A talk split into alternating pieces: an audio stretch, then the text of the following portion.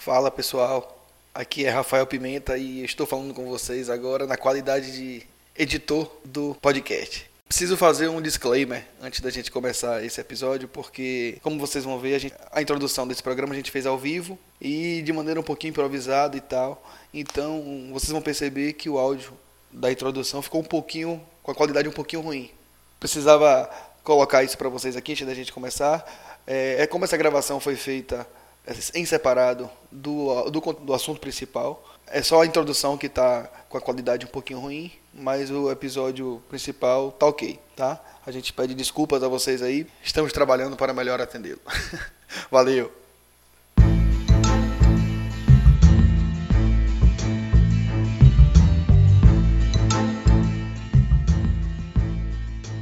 Todo jogador de poker sempre está em busca do jogo perfeito.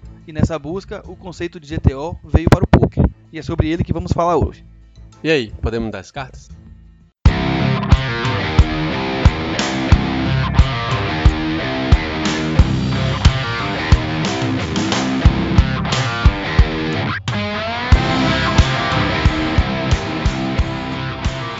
Fala galera, sejam bem-vindos ao 26 episódio do Gente Podcast. Chegamos aqui para fazer a introdução deste episódio de uma maneira um pouquinho diferente. Dessa vez, pela primeira vez em dois anos de Hit, gravamos ao vivo, gravamos live e com a presença dos três: eu, Murilo e o Will. Fala Murilo, fala Will, como é que estão? E aí galera, tudo beleza? Vamos galera, beleza? Pois é, o Wilson aqui ó, participando também. Na verdade, como a gente já mencionou no episódio passado, na entrevista com o Ramonzinho, o episódio sobre GTO, ele já estava gravado. A gente já, já tinha feito a gravação desse episódio, né? Mas aí como tinha o sorteio e tinha algumas outras coisas que a gente fala, queria falar com vocês, deixamos essa introduçãozinha em separado e hoje fazemos ao vivo nós três. Vamos fazer com a dinâmica um pouquinho diferente, certo? Antes de começarmos o episódio, algum, alguns lembretes. O primeiro, na verdade, é o resultado do sorteio do livro que a gente anunciou. Qual foi o livro, Murilão? Foi o livro The Mental Game of Poker, de Jerry Tendler. O Will vai ter o prazer de anunciar o, o vencedor do sorteio aí, fica à vontade. Grande Luiz Matos Júnior aí, segue pra você aí o livro, parabéns aí, cara. Parabéns aí, Luiz Matos Júnior. Segue pra você o livro, cara. Pronto, aí Luiz se armou a receber o livro aí. Tem contato com a gente, dizer seu, seu endereço e tal, é a melhor forma de, de lhe entregar o livro que a gente vai lhe enviar, certo? Lembrando que o resultado desse sorteio vai estar no post, então se quiserem conferir, é só dar uma clicada no post que a gente dá lá o resultado do sorteio do livro, tá certo? A gente gostaria também de começar a divulgar uma ferramenta do, do, do novo parceiro nosso, que é o pessoal que, que trabalha com o Slot Poker Pro. O Slot Poker Pro ela é uma ferramenta que ela é bem simples de ser utilizada. Ela, ela serve para poder alinhar as telas enquanto você está no, no, no, grind, enquanto você está jogando. as próprias ferramentas de poker elas já alinham suas telas, mas essa ferramenta aqui ela consegue alinhar telas de vários sites diferentes. Você joga lá vários sites, está jogando lá 12 telas. Então você consegue com um clique alinhar telas do PS, telas do 888, telas do Paripoker, telas do PL, telas do Inamax, do Dog e em breve do iPoker né? Ela é uma ferramenta barata, ela custa 15 dólares. E se você. É, a gente lhe sugere a vocês que, que grindam com várias telas aí, em vários sites diferentes, que façam um, um, um, o download da versão demo para testar. Direto do, do, site do Hit, na página de parceiro. A gente vai colocar o link lá para você baixar. E baixando através desse link, é, se você se interessar pela ferramenta, eu sei que você vai gostar da ferramenta, que ela vai. Ela é muito útil para poder acelerar o seu grind e entre outras coisas tem tecla de atalho que você pode configurar. Baixe a ferramenta através do nosso site que eu tenho certeza que você vai gostar. E adquirindo através do nosso link, você está ajudando o Hit a, a, se, a pagar pelo, pelos custos de, que a gente tem com, com o site, com o podcast, enfim, entre outras coisas, certo? Um outro detalhe uma, na verdade, uma pequena correção em relação à, à, dica que eu dei no último episódio. No nosso quadro de dicas, eu sugeri a vocês um, um seriado da Netflix que chamaria Testes da Mente. Na verdade, não é Testes da Mente, é Truques da Mente, certo? Então, se eventualmente você procurou e não encontrou. Ah, é isso que eu nunca Truques da Mente. truques da Mente, tá certo? E agora o Will vai chegar com um quadro de notícias live pra gente aqui. Vamos ver. Falando notícias e comentando ao mesmo tempo. When I met you in the summer, to my heartbeat sound, we fell in love as the leaves turn brown. And we could be together, baby. Vamos dar Rico Podcast, beleza? Agora live aqui, como já sabem aí, junto com o Murilo Barreto, Rafael Pimenta, que começar 2018 com o pé direito. Começando falando do campeão brasileiro, a Fif Prado. Ninguém conhece, né? A Fif Prado foi o vice do ano passado. É um exemplo de superação, resistência. O cara que lutou o ano inteiro atrás dessa liderança. Só aconteceu na última etapa, no Millions. Ele se sagrou campeão em diferença de 4 pontos. Parabéns a Fif Prado. Ele fez é, FT no evento 22, um payload, tubo knockout, puxou ITM no main event da série, o evento 15, e cravou o evento 20. Parabéns aí a Fif Prado, que foi o vencedor, campeão brasileiro 2017. Uma honra, um orgulho aí pra galera que já conhece e para quem conhece. Esse ano 2018 começou tenso, são muitas baixas no mercado do poker, muita gente saindo, muita gente trocando de site, gente se aposentando e quem se aposentando? Vanessa Selbst, a galera conhece aí, aquela da Bad Beat Cruel, aquele pote louco lá. Eu acho que ela ficou traumatizada com a bad e resolveu cair fora. Não, não superou ainda não a bad que ela tomou, a, a parada que ela tomou e resolveu se sair. Ninguém foldava aquela parada e ela foldou a vida, a jogadora mais lucrativa do live, 11.8 milhões de premiações, 3 braceletes WSOP. Vanessa Selbst disse que após esses anos todos de poker, um pouco antes da virada do ano, está voltando aí agora a ficar em casa de boa. Ela falou o seguinte: ou ela mudava de país, saindo dos Estados Unidos, ou ficava aí 90% do seu tempo viajando, que realmente durante um período foi muito bom. Mas agora com 30 anos e depois daquela bad, realmente não dava mais. A bad, a bad foi sofredora na vida da pessoa, né? Decidiu até abandonar o poker. Você pensa que é, ah, as pessoas têm que superar a bad, aí o que, que a bad faz na vida de um jogador? Essa bad foi cruel. E a outra bad, as bads da vida, né? A gente tá falando aqui, Jason Messier, mas essa bad é a bad do bem, é a bad do bem. O filho de Messier nasceu, tem três meses, e no dia justamente do nascimento, dos três meses do filho, o Team Pro PokerStars, oito anos e meio defendendo o pet, jogador do Scoop 2015 e do ano 2016 da WSOP, decidiu deixar aí o site, ainda está indeciso do que vai fazer com o poker, porque na concepção dele, o que é que ele vai fazer agora? Vai viajar? Com que frequência vai viajar? E o bebê dele, e o casal, como vai ser a vida deles fora de casa? Vai seguir jogando poker? É uma bad que a vida dá, essa bad do bem, mas vai ser uma falta muito grande Messier nesse jogo, um jogador conhecido do field conhecido do field, nossos brasileiros também mudando o cenário também aqui do nosso lado. Felipe Mojave deixando o Team Pro PokerStars. É, galera, mais uma saída. Mojave que deixa o contrato aí depois de dois anos. Ficou fechando 2017 como primeiro do ranking GPI América Latina, entre os 70 melhores do ranking mundial. E esse ano ele teve o seu melhor resultado, ficou em quinto no Party Poker Caribbean, 220 mil. Mojave que tem o recorde de premiações em seis países diferentes. É uma baixa interessante. Mojave agora vai jogar por conta. Carrega aí muita gente com ele. E gente carregando demais. Vamos, Fostera! O único November 9 do país, oitavo no Main Event 2014, também deixando o site agora, saindo do 888 e indo para o BPL, Brasil Poker Live. Galera aí talvez não conheça esse site. Aproveitem, procurem seu cacheiro e abram sua conta. Foster que é o top 15 do GPI, agora anunciando depois de 4 anos de contrato do 888, indo pro BPL. E aí galera, o que é que vocês acham? Foster no BPL. É uma boa Foster no BPL. Agora falando de Mojave, se eu que sou fudido posso jogar por conta, por que, que ele não pode, né? Tá fácil pra ninguém, não. Não tá fácil pra ninguém, galera. 2018 chegando e a galera tá se procurando suas melhoras, né? Todo mundo saindo, trocando de site, desistindo, se aposentando e traçando suas metas. O que é que você tem de objetivo para 2018? Você já pensou nisso? Você já colocou no seu quadro lá as suas metas, os seus objetivos? Quer ter um filho? Quer comprar um carro? Quer ser campeão de poker? Quer dar um em alguém? E aí, o que é que você quer fazer esse ano? Bora fazer um teste aqui para verificar o que a gente tem de metas aí. Rafael, qual a sua meta 2018? É grande meta 2018? Botisfal. Murilo Barreto, qual a sua grande meta para 2018? É, tem uma meta maior do que a de Negreano. meta de Negreano é aquela a meta de Dilma, chegar, atingir a meta e depois dobrar a meta. Negreano traçaram aí 10 metas fundamentais para ele. É, acho que todo mundo já sabe, Negreano é um cara que com certeza vai conseguir atingir essas metas, não vai bolhar as metas. E tamo lá. Primeira meta do Negreano, conquistar um bracelete WSOP, muito fácil, são mais de 60 eventos, então a possibilidade é enorme. Vencer um Super High Roller, é, o field que Negreano joga é, basicamente são Super High Rollers, eventos grandes, é bem possível. Vencer um evento do Poker Masters ou um US Poker Open não é evento de tênis, é evento de poker, US Open Poker chegar a uma mesa do Super High Roller ou do Big Fall on Drop. Esse ano, Big Fall on Drop com buy-in de 1 milhão 111 mil 111 dólares. 111 mil 111 dólares retornados aí para a instituição On Drop.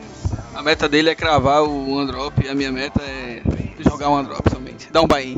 É só ter o dinheiro do One Drop, não precisa cravar não. Mas se só tiver o dinheiro do One Drop, eu já tô feliz. Eu quero pensar na possibilidade de dar um buy-in nesse One Drop somente. Eu, se eu estiver no Rail só para ver vocês, vai ser muito bom. Mas chegar lá. e claro, né? Com todos esses bains e essas cravadas, ele Negreano também pensa em ter pelo menos 2 milhões em lucros nos torneios, o que faria dele aí a marca de 40 milhões de premiações ao vivo. O cara tem uma meta dessa pro ano, né? Essa é a minha meta pra vida, tá ligado? Se eu tiver 2 milhões de dólares de lucro na vida, eu já tô satisfeito, né? Na vida ele quer ter aí 115 ITMs e claro, né, ele deu aquela cutucada no Phil Helmet que tem 131 ITMs, então ele quer ultrapassar Helmut, deixar para trás diminuir essa distância. É, terminar o ano também entre os 30 melhores do mundo na GPI, se manter na liderança de hoje o cara mais rico e a mais acumula prêmios live. E aquilo, galera, que todo mundo precisa saber e tá na meta de Negreano, tem que estar tá na sua meta. Você que está começando, você que está ouvindo o vídeo, Negreano tem a meta de atingir 120 horas de estudo no Quantas horas você estuda por dia? Essa é a pergunta para vocês. É isso que fica pro seu ano novo. 2018 chegando. Live aqui com Rafa e Murilo. Vamos, galera do Hit Podcast. E sua meta: estudar 120 horas no poker. Ou você segue o Negreano, ou você foda essa parada e segue a Vanessa Selvist. Então, um abraço para vocês aí. Live gravado. Vamos, galera do Hit Podcast. Um abraço. Valeu, galera. Esse foi o quadro de notícias live do Hit Podcast.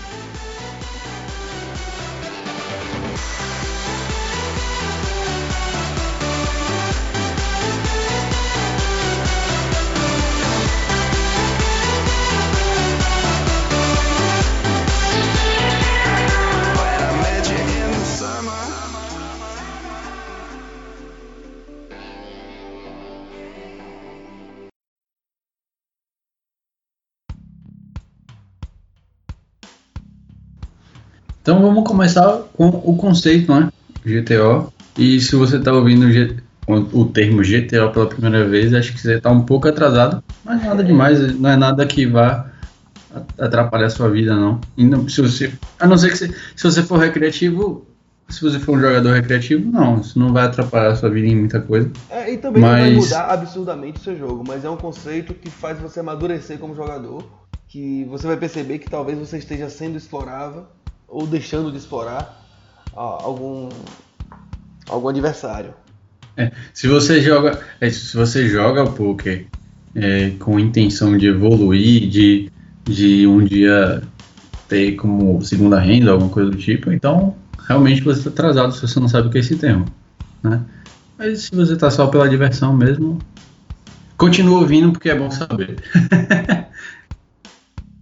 Essa primeira parte a gente vai falar mais da teoria do GTO do que da aplicação dela ao poker. Né? No segundo momento a gente vai falar de como a- o GTO está associado ao poker. Inicialmente, é, o GTO, que a, a tradução de GTO é Game Theory Optimal, ou teoria do jogo ideal, digamos assim. Né? Ela é aplicada a- aos jogos, em geral jogos não colaborativos, né? Qual é a ideia dela? A ideia é fazer com que é, você tenha uma estratégia onde você se torne inexplorável, independente do ajuste que seu adversário faça. Né? Então você joga de uma maneira em que ele não consiga explorar falhas no seu jogo. Então você se tenta, você tenta se tornar inexplorável com essa mudança na forma de jogar. Ou seja, né, é, uma, é uma estratégia que ela vai ser lucrativa. No longo prazo vai ser uma, uma estratégia lucrativa contra qualquer jogador em qualquer jogo. Né? É, uma vez que uma vez que você não se torna explorável, então você não tá perdendo. Não é? É, você não- vai perder. Mas pode não ser também a melhor, o melhor lucro que você vai ter. Exato, exato. Não é a mais lucrativa, mas é uma estratégia lucrativa. Porque você não vai ter, você não vai se permitir perder porque você está jogando de uma maneira inexplorável, né? Ela é uma teoria que ela está intimamente relacionada com a teoria dos jogos, né? A teoria de John Nash, onde ele fala do equilíbrio de Nash, né?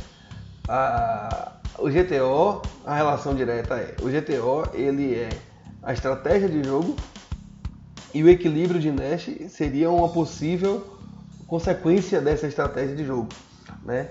Suponha que você comece a jogar de uma maneira ideal, ótima, e que seu adversário se lá um contra um em um determinado jogo qualquer.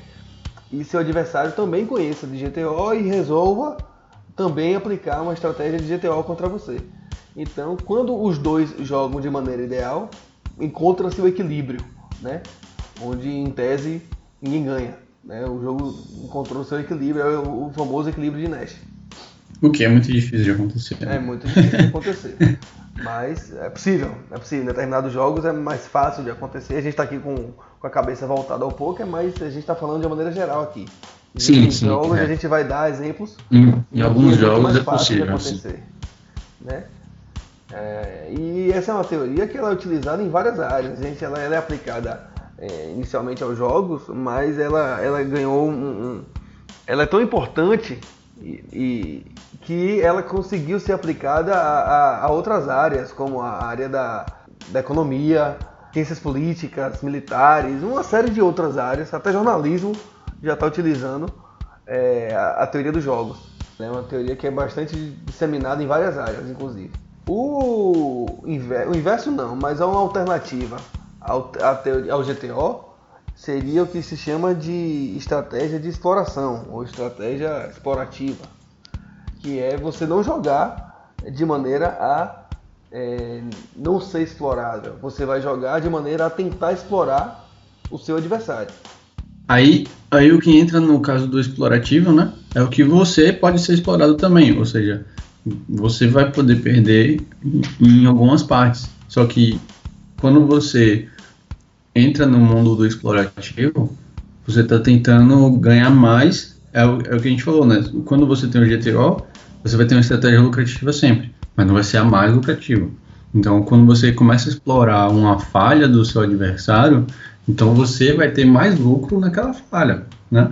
Então essa pode ser o, o, o seu, a sua, uma sua estratégia de adaptação, por exemplo.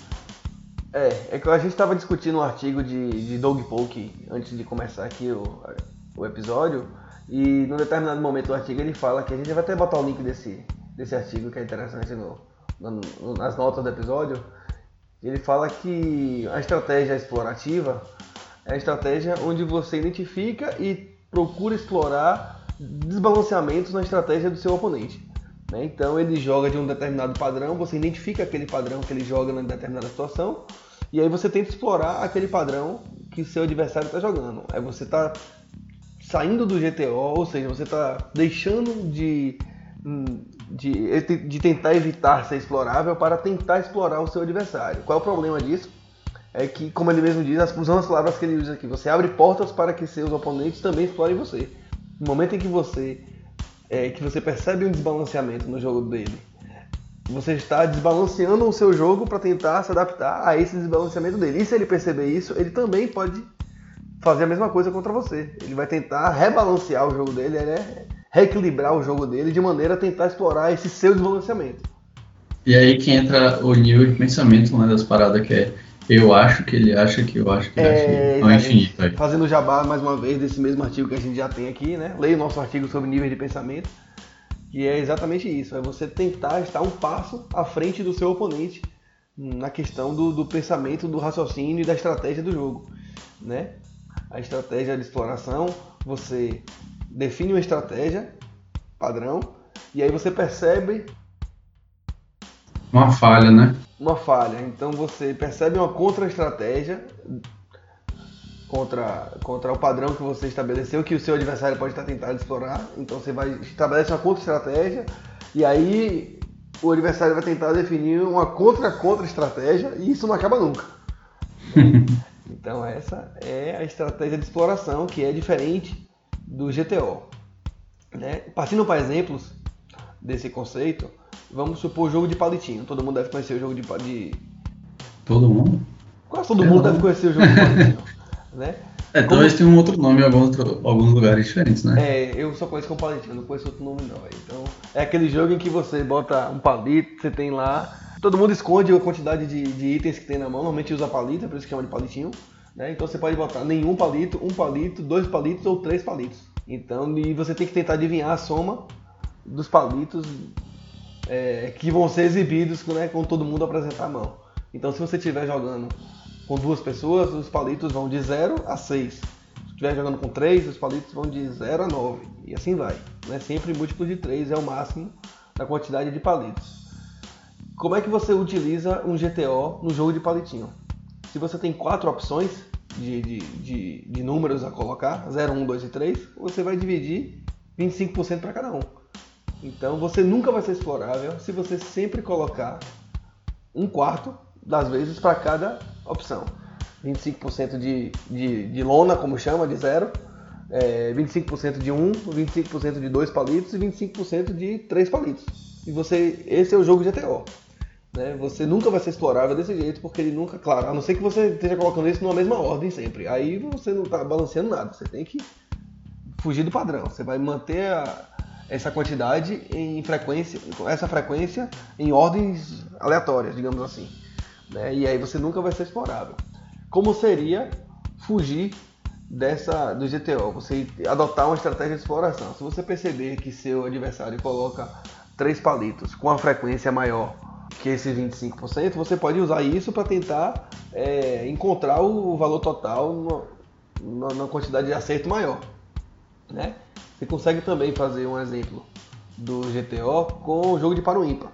Como seria? Quais são as opções do par ou ímpar? São duas, par e ímpar, obviamente. Então, Caralho, mano, você é inteligente, pá. o jogo é parou ímpar. Quais são as opções? Parou ímpar. É, não, Meu mas- Deus.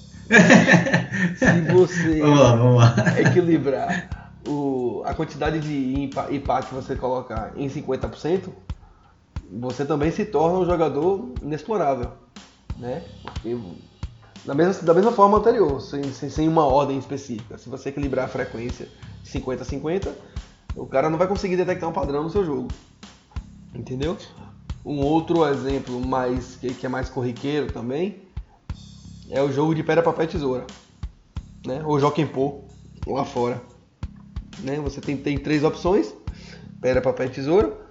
E para você jogar o jogo GTO no pedra, papel e tesoura, você distribuiria a frequência com que você utiliza cada uma dessas opções em 33%.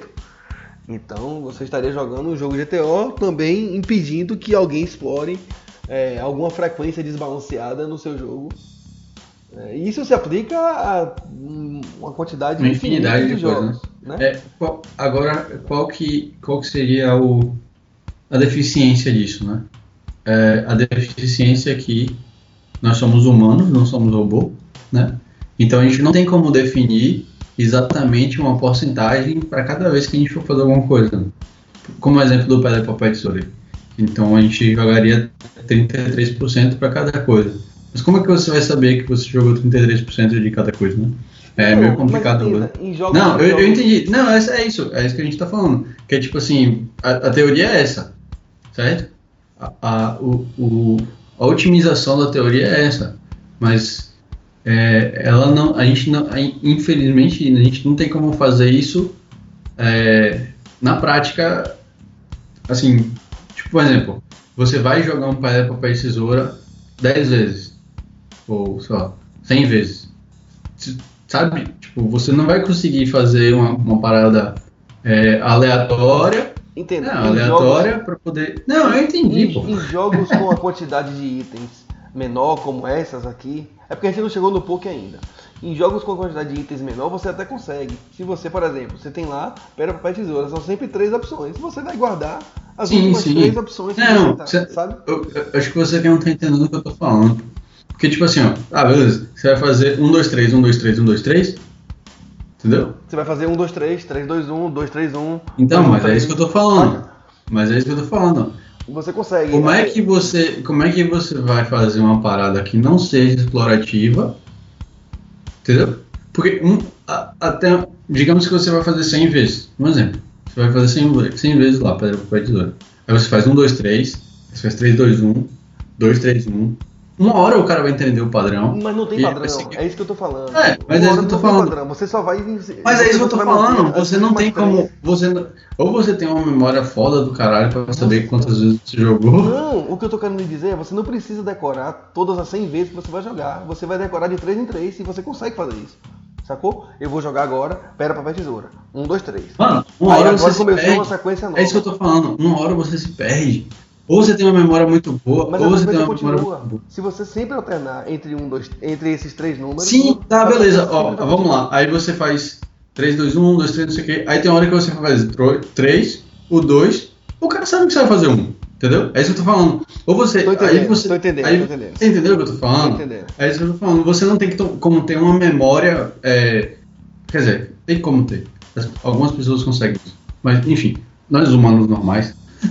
Entendi o que você quer dizer. A gente, eu não tenho essa capacidade, eu acredito que você também não tem essa capacidade de chegar, sei lá, num número 50 lá e fazer, sei lá, 333, 2, 1 e saber que você tem que fazer 2, 1, 2, 1. tá ligado? A, a frequência que Sabe? falta e tal. É, depois de um tempo, sua, sua cabeça vai ficar louca já e você não vai conseguir. É isso que eu tô querendo dizer.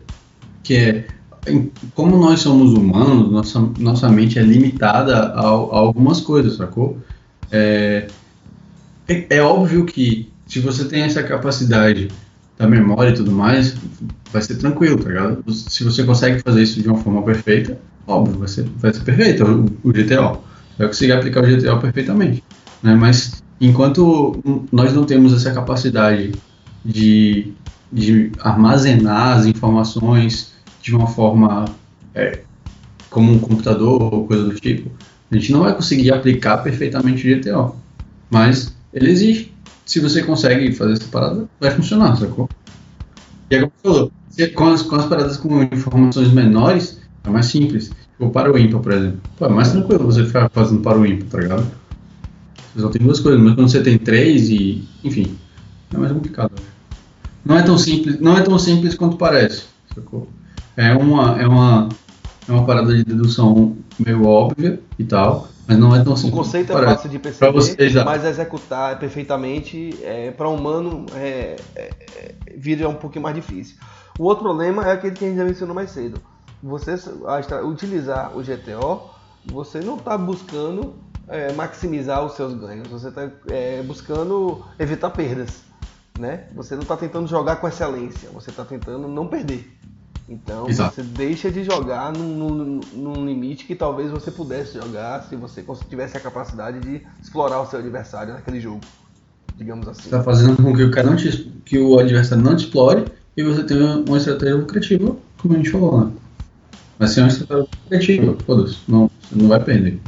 No longo prazo, né, óbvio. Então agora a gente vai entrar no GTO, no poker, como é que o GTO se associa ao poker, digamos assim. Então, tipo, se a gente tá falando essas paradas aí, mas aí, é, quando a gente vai tentar aplicar o GTO no poker, por exemplo, né? Quando a gente percebe que nós temos um, um adversário que ele tem um conhecimento do, de, de tem a capacidade, né, de tentar explorar você. Então, se ele tem essa capacidade, você tentar jogar a forma do GTO vai ser muito mais, mais interessante para você do que você tentar explorar a exploração dele. né? Então, se você jogar o GTO, é, a, sua, a estratégia de, de exploração dele vai começar a ser falha, né? Porque você vai estar jogando da melhor forma possível, porque é meio difícil, né? Mas vai estar jogando da melhor forma Ou possível. pelo menos o mais próximo possível. É o mais próximo né? possível do, do ideal e, e, e ele não vai conseguir explorar você por conta disso, né? Então, você tem um exemplo aí de low stakes, high stakes? É, então, quando a gente está falando de falar disso, do- da capacidade do, do, do jogador de se adaptar, a gente está indiretamente falando de que, primeiramente, ele possivelmente conhece um, um- diretamente ou indiretamente ele conhece a- o GTO, né? E de que, em tese, ele pode ser um bom jogador. Então, se ele é um bom jogador, ele é capaz de é, perceber os seus padrões de jogo e utilizar isso contra você. né? Em geral, esse tipo de jogador ele está em stakes maiores do poker, digamos assim. né? O bom jogador ele joga no, no- nível mais alto do que nos níveis mais baixos que a- a- as pessoas não conseguem, é, via de regra, ter a capacidade de identificar com essa facilidade os padrões dos, dos adversários ou seus padrões. Contra jogadores melhores, é, a estratégia GTO ela passa a ser mais útil, digamos assim, do que contra jogadores piores. Partindo do princípio que os jogadores melhores jogam high stakes e que jogadores piores jogam low stakes. É, não que não possa ter jogador ruim Claro, high mas a stakes, é a frequência. né? É, exatamente. Só isso. Só queria ressaltar. É, não, é justo. né? Porque eu já vi, eu já vi um monte de jogador loucão, tipo, jogando 200 dólares, mil dólares. Não, etc. sempre tem, sempre tem. Online, né? É. E, é, enfim, de toda forma. Pois é. Para poder a gente dar exemplo do GTO no poker, para não ficar só na teoria, né? Quando você joga heads up, você encontra aí um- uma, uma cacetada de, de tabelas de, de push fold e de call, né? É, de maneira a indiretamente, não sei se está se, tá explícito ou não, mas indiretamente está lá o GTO para heads up, né? Que é Sim. a maneira que o GTO é mais é mais aplicado no poker. tem a tabela de.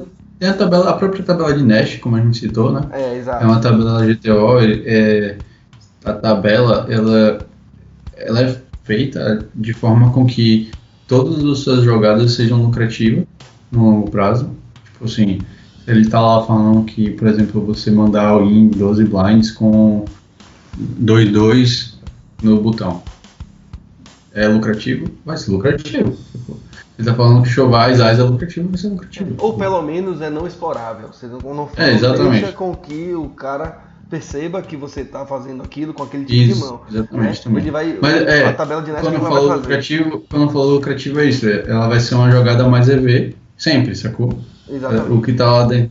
Por quê? Porque é, tem toda uma conta por trás disso, né? Tem toda uma matemática por trás disso, que é.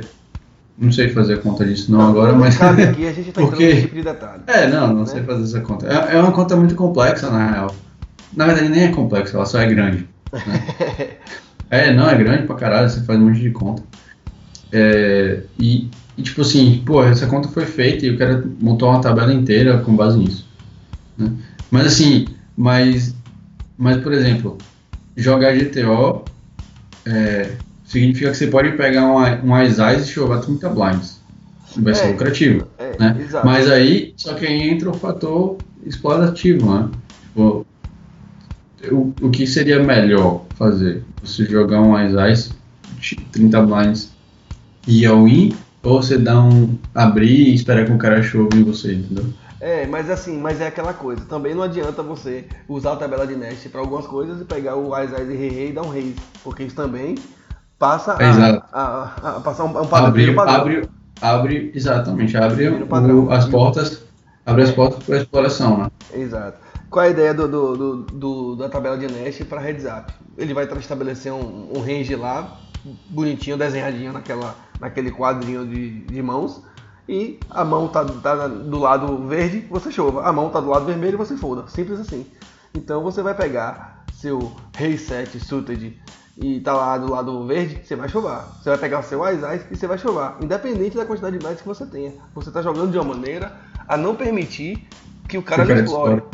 Sacou? Então a ideia é essa. Mas assim, do, de outro ponto de vista, será que essa é a maneira mais lucrativa de se jogar? Sacou? Essa é uma maneira certamente inexplorável, mas é mais lucrativa? É, mas é isso. É, é aquilo que a gente acabou de falar no início dessa parte, que é se o seu oponente sabe se adaptar a você, você joga GTO. Se ele não sabe se adaptar a você, você se adapta a ele. Ou, ou se ele se adapta ao jogo melhor que você, digamos assim, né? Exato, é, também. Não, então, é, se o cara consegue explorar você, você joga o GTO, porque ele não vai conseguir explorar. Né? Se você acha que isso, pode acontecer. Caso contrário, a gente usa como tenta explorar o oponente, né? Exatamente. E aí aqui a gente colocou um exemplo de um cara que, que conhece, tem GTO no sangue e conhece com excelência e utiliza com excelência, que é Izidu. Izidu é conhecido jogador de cash game, high stakes, e ele conhe- conhecia e manipulava o GTO como ninguém. De que maneira? Ele gostava muito de manipular o GTO com overbet. Ele é conhecido pelas overbets dele. Né? E aí um exemplo aqui, vamos supor que chegue numa determinada mão que ele esteja jogando lá, ah, jogou pré-flop, flop, turn, chega no River, ele está jogando high stakes contra um vilão que, que entende do jogo tão bem quanto ele, digamos assim. Né? E tanto ele como o vilão sabe que se ele der um determinado bet de, vamos lá, 70% do pote no River, aquele bet tem ah, uma chance de 30% de ser blefe. Vamos supor, o cara tem que pagar 30% das vezes para poder ser um call ah, break-even, digamos assim, né? Então, o que, que ele fazia? Ele sabendo disso, ele sabendo que o range de call do cara é 30%, o que, que ele fazia? Ele, ao invés de betar aquele size que dava ao cara 30% de chance, ele dava um overbet. O pote tinha lá 100, ele betava 180, 170. E aí a frequência de call desse cara passa a ter que ser menor. E se a frequência de call desse cara passa a ser menor para ser break-even, ele consegue aumentar a quantidade de bluff do range dele. Porque ele pode betar mais vezes. Obviamente que ele vai fazer isso com mãos de bluff e com mãos de valor, para manter o range equilibrado. Mas isso era uma estratégia que ele manipulava o GTO dessa forma, né? E, e fora o fator psicológico do overbet, né? Você tá recebendo overbet na cabeça o tempo todo, jogando cash game principalmente, é, deixa a pessoa muito desconfortável, é, entre outras coisas. Mas a gente tá aqui se apegando à matemática. Então ele manipulava a, range, os ranges de call e de fold e de bluff dessa maneira, dando overbet. Então ele era um cara que, que utilizava isso com maestria. Obviamente que isso funciona em high stakes, com jogadores é, que tem um, um nível tão alto quanto ele, né? E fa tentar fazer esse tipo de coisa contra a Calling Station não funciona, né? Não, não vai funcionar tanto. Os caras não, não, não conseguem ter a- essa percepção de, de percentagem do range e percentagem de call e tal. É, mas aí o que acontece é que ele, se você tá jogando contra um cara calling station, etc, aí ele vai deixar o GTO de lado e vai trabalhar e vai trabalhar o jogo dele de forma explorativa, né? Como a gente estava comentando. É, sim, em, em, em high stakes é, funciona dessa forma, né? Então, então, como é que a gente vai definir quando jogar GTO e quando jogar de forma explorativa, né? É exatamente o que eu acabei de falar.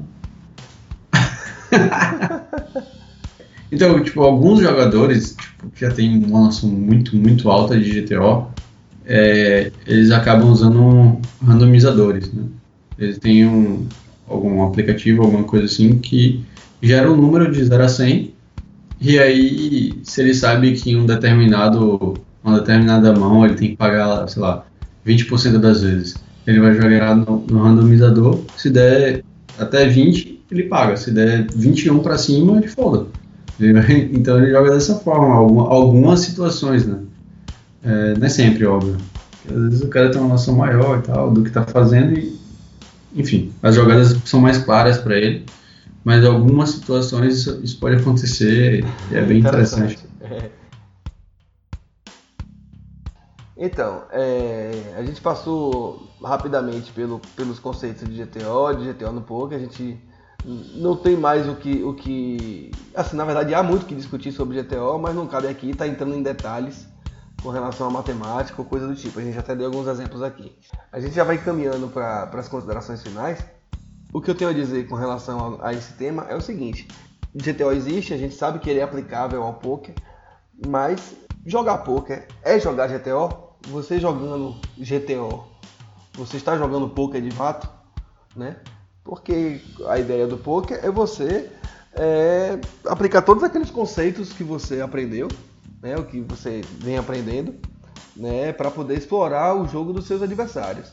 Então, é, via de regra, não vejo como o, o GTO no- sendo algo a ser seguido à risca no poker, digamos assim.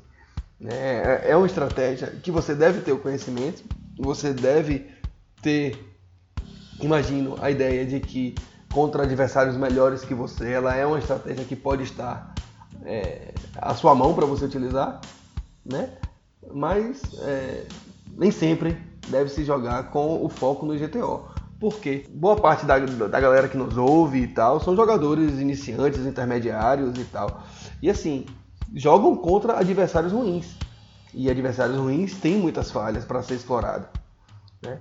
Então, é, eu entendo que quando contra adversários ruins, a gente tem que se preocupar mais em explorar eles do que em não se deixar ser explorado, entendeu? Porque só o fato de você estar estudando, de você estar ouvindo um episódio como esse, já lhe coloca à frente de muita gente que está ali jogando por jogar e que não estuda e que não sabe nada do, do poker.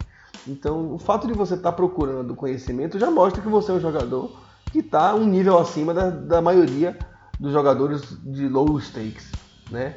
Stakes baixos. Então, é, imagino que essa preocupação deva ser mais forte lá em cima, lá em outros níveis. Num nível mais baixo, a gente tem que realmente estudar para explorar os jogadores mais fracos. Né? O GTO existe, ele está aí, mas eh, talvez ele não seja tão aplicável eh, em low stakes assim, entendeu? Murilão? Bem, bem em cima do que você falou agora, que é a questão dos, do- dos low e mid stakes, né, que a gente mais joga e tal. É, por que, que a gente não joga GTO? Né? É, claro que, assim, a gente joga um GTO. Não vou dizer que a gente não joga, mas é, a gente joga um tipo de GTO, né? digamos assim, entre aspas. Por quê? Porque a gente joga, a gente cria um, meio que um padrão para algumas jogadas com base nas informações que a gente já tem, experiência e tudo mais do que a gente já jogou. Só que o que acontece é que a gente nunca vai conseguir jogar o GTO especificamente falando, né? Porque, como eu falei no início, ninguém roubou para conseguir fazer. E o, e o, e o poker, e o poker ele ainda não é batido. Ele, tipo, ele Texas não, Hold'em. o Texas Hold'em, o, o No Limit Texas Hold'em, É, ele não, ele não No nunca foi batido ainda, né? É, né, diferente do Limit Hold'em, né? É. Ele, ele é batido, ele tem um, um- um- uma estratégia traçada 100%, tá ligado? Então, tipo, você pode jogar o Limit Hold'em de uma forma que você vai ser lucrativo e você nunca vai perder, sabe? Então, é, é, É, é um meio- jogo resolvível, digamos é, assim. exatamente, é um jogo resolvível. O, ao contrário do No Limit No Hold'em, Limit. é- que é... Imagine que você tem 1356 combinações de mão, não é isso? Eu acho que é isso. Eu acho que é esse o número. Agora eu fiquei na dúvida. Mas é alguma coisa desse tipo. É um número muito absurdo. Tipo, você tem 1.300 mãos, foda-se. Imagine que isso é uma combinação de mãos pré-flop. Você ainda vai ter mais três cartas para bater no flop e uma turn e uma river. Então a combinação de possibilidades é infinita, sacou? É, contra stacks de- diferentes, contra contra, quantidade de adversários situações, Contra situações de completamente adversários diferentes. Então, é, por que, que a gente não consegue jo- jogar GTO? Por conta disso, porque as infinidades de, de, diferentes de, situações. de situações a gente não tem como contar, né? É, é muito absurdo. Então, é, é por conta disso que hoje a gente joga uma estratégia muito mais, eu acho, eu acho pelo menos, que a gente joga uma estratégia muito mais explorativa do que uma estratégia de GTO. Claro que a gente está sempre tentando chegar lá na, na perfeição e tal, mas é, eu acho que onde, onde mais a gente adapta ali é na, na parte explorativa e talvez, digamos que talvez, sei lá, seja 70-30, É, talvez sim. alguma coisa nesse sentido aí.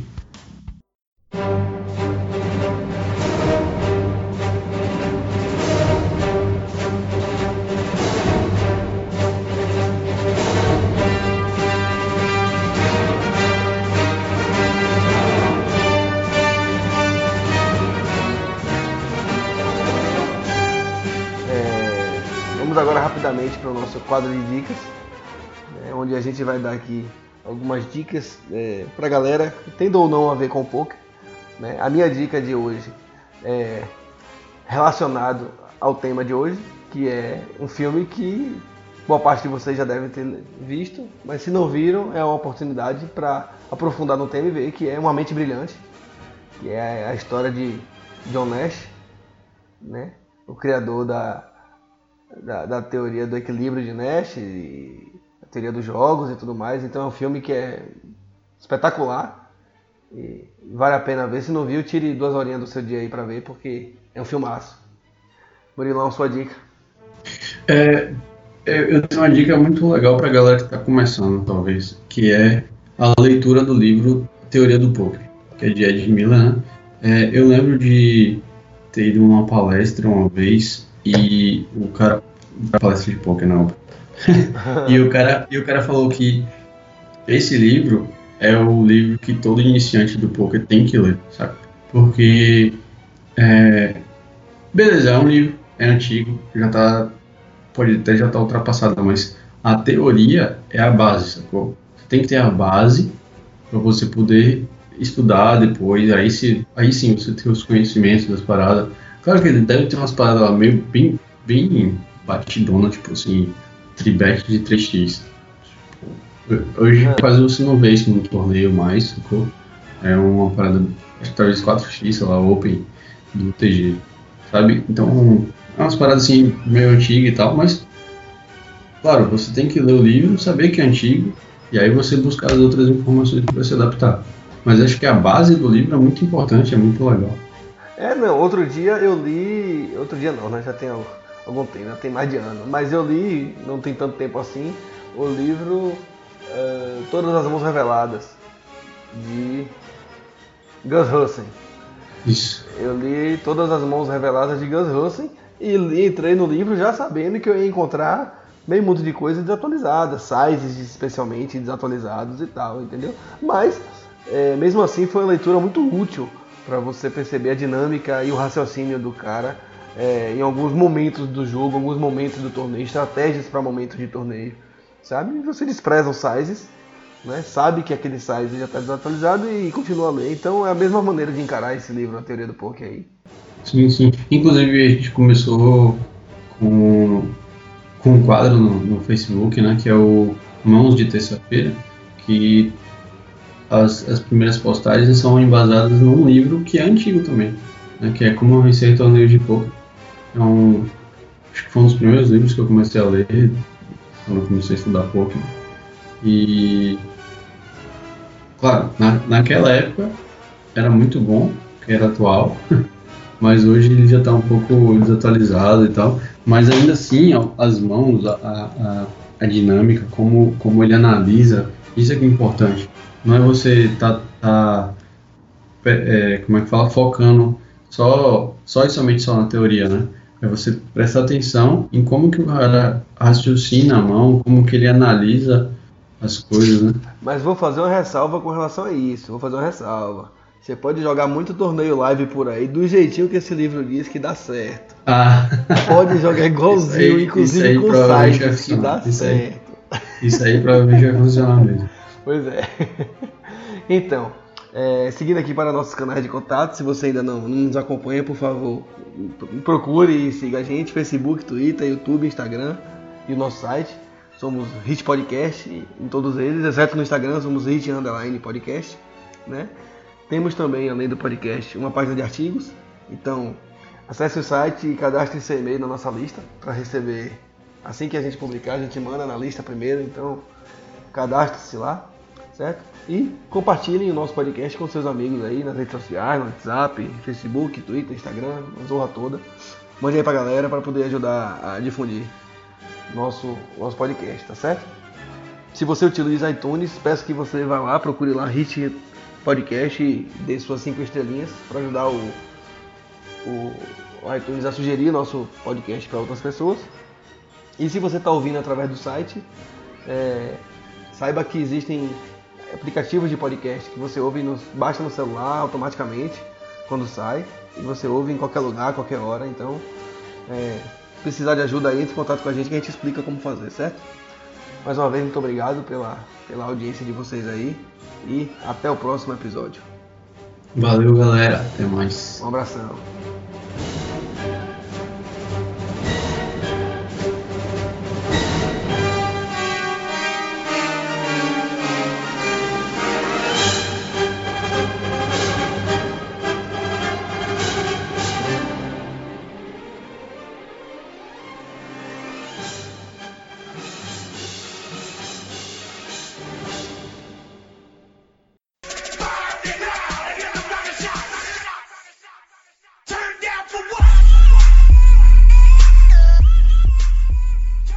Continua ouvindo porque é bom saber. Pera aí, velho. Eu acordei ele foi, amor? O que, que você quer, pai? É o quê? Fala, não entendi. Tira o bubu pra falar. O que é que você quer, mamãe? O que foi? Vem, mamãe. Pera aí, viu, Murilo? A mamãe vai botar o desenho pra você assistir, tá? Quer assistir o Patati? Pronto, a mamãe vai botar o Patati. Tá bom?